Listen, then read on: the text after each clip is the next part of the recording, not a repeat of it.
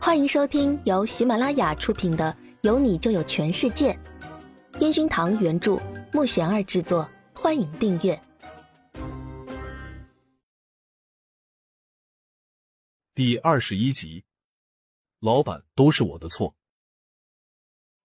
老板，要不我们还是走那条路吧？你看这条路不是水坑就是好多刺，看起来好危险啊！苏子玉继续跟在后面唠叨着。不要，我还是要拿第一。陈焕宇倔强的声音响起，继续往前带着路，坚定的背影让苏子玉不再唠叨，而是默默的跟在他后面。他们往前走了大概两个小时，发现这条路比地图上标记的还要难走，但是已经花了这么多时间了，已经很难回头了，只好硬着头皮继续走下去。这时候，苏子宇看到地图，发现。只要再经过最后这条窄路，后面的路就非常好走了。但是这条路看起来还是好危险，两个人必须背靠着山走过宽不足半米的小路，而下面是一个池塘，山壁非常陡峭，万一掉下去就很难上来。苏子宇有点胆怯的看着前面的陈焕宇，没事我拉着你过去。陈焕宇毫不犹豫的。拉起苏子玉的手，苏子玉感受到他手上的温暖，脸不禁红了起来。两个人小心翼翼的往前走着，虽然四周没人，但是苏子玉还是心里扑通扑通的跳着。苏子玉一不小心脚一滑，整个人开始往斜坡下滑去。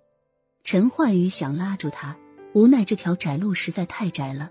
陈焕宇紧跟着苏子玉。两人一起滑下了池塘，苏子玉赶紧站了起来，一边伸手拉起陈焕宇，一边小声的问道：“老板，没事吧？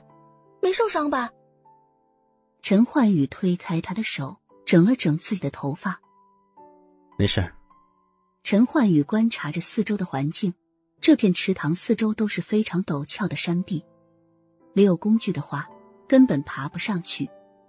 苏子宇还在担心着陈焕宇有没有受伤。老板，都是我的错，你要是没有拉着我，你就不会跟着我一起掉下来了。没事，我们先想办法上去吧。陈焕宇冷静的说。两个人四周查看了一下，确实没有上去的途径，但在池塘旁边有个非常小的山洞。陈焕宇无奈的看了看苏子宇，看来我们今晚。只能在山洞里过夜了。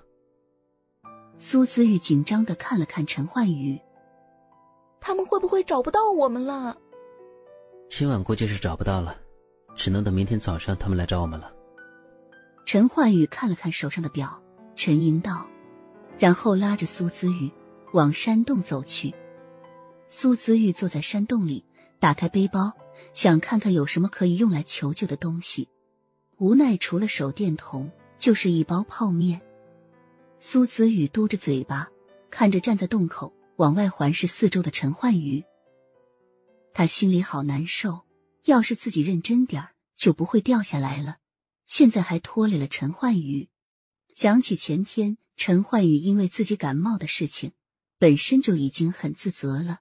如果这次他感冒严重，那接下来的工作怎么办？苏子宇敲着自己的脑袋。他懊恼的抱着大腿，感觉自己就是个麻烦。自己狼狈也就算了，为什么还要让他也跟着自己在这山洞里出不去？你先休息一下，不要想太多了。明天就有人来救我们了。陈焕宇看着一个劲捶打自己头的苏姿玉，低着嗓音安慰着。苏姿玉一把拉住陈焕宇的衣服：“要是没有人来救我们怎么办呢？”苏姿玉仰着头。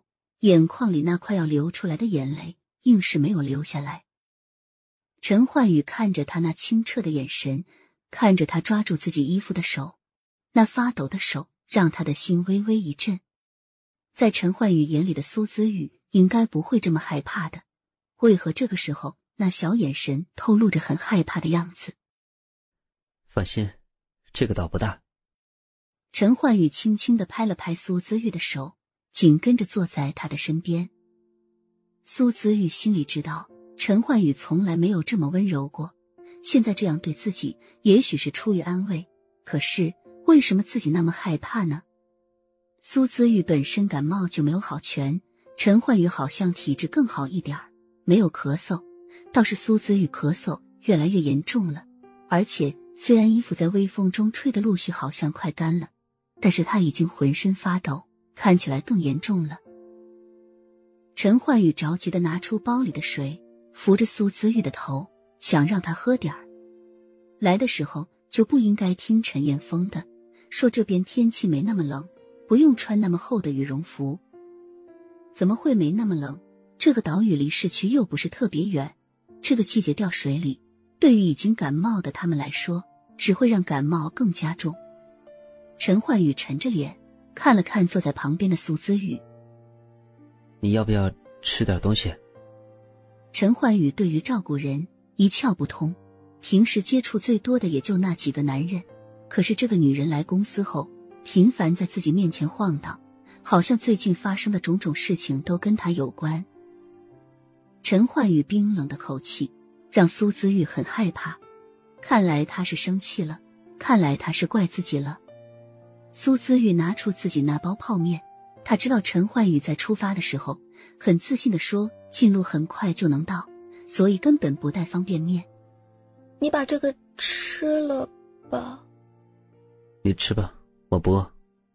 陈焕宇盯着山洞外面，眼神依然是严肃的。